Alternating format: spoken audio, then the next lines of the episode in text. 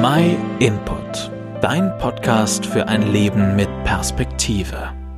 Wie läuft es mit deinen Vorsätzen fürs neue Jahr? Oder ist das die falsche Frage? Statistisch gesehen geben die meisten ihre Vorsätze schon am 18. oder 19. Jänner auf.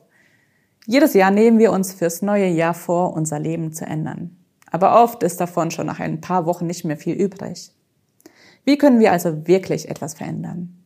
Zum Neujahr denken viele Leute ja über ihre Gesundheit nach. Kein Wunder, nach all den Weihnachtsleckereien. Aber es gibt noch andere Dinge, die man ändern kann als nur Fitness. Manche davon haben eine größere Wirkung als andere.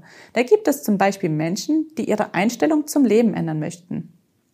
Sie versuchen sich auf die Dinge zu konzentrieren, für die sie dankbar sind. Man kann sich dann täglich einige Dinge aufschreiben, die man hat, anstatt sich darauf zu fokussieren, was man nicht hat.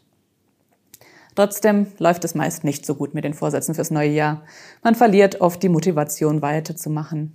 Oder man findet keine Zeit dafür. Oder man vergisst es ganz einfach. Wenn dann der Februar beginnt, ist dann keine Spur mehr von den Vorsätzen zu sehen. Warum ist das so? Echte Veränderungen sind wirklich schwer. Echte Veränderungen müssen nämlich aus dem Herzen kommen. Und mein Herz sagt mir nun mal, dass ich Donuts lieber mag als joggen gehen. Wenn ich doch mein Herz ändern könnte, dass ich lieber Brokkoli und Sport mag. Wenn sich das Herz ändert, dann hat das einen größeren Einfluss auf das Leben als nur auf unser Gewicht. Ein verändertes Herz kann dein Verhalten, deine Beziehung und letztendlich auch deine Lebensfreude verbessern.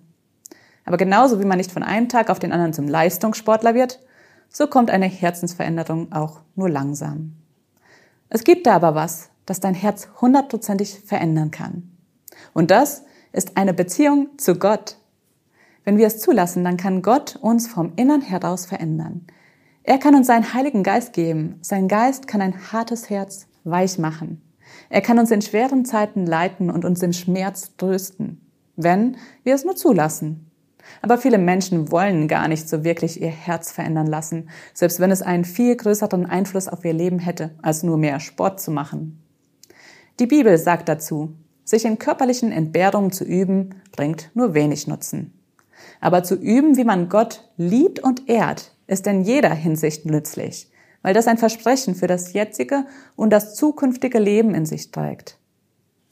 Natürlich ist es nicht unwichtig, dass wir fit und gesund leben, aber ein Herz, das nach Gott fragt, ist noch viel wertvoller. Das hat sogar einen Einfluss über den Tod hinaus. Der 1. Jänner sollte nicht der einzige Tag im Jahr sein, an dem du über Veränderungen im Leben nachdenkst. Denk doch heute mal darüber nach. Wie du zu dieser Herzensveränderung kommst, das erfährst du in der Bibel. Schreib uns einfach, wenn du keine eigene Bibel hast. Wir schicken dir kostenlos und unverbindlich eine zu. Außerdem helfen wir dir auch gerne weiter, wenn du noch Fragen zu diesem Thema hast.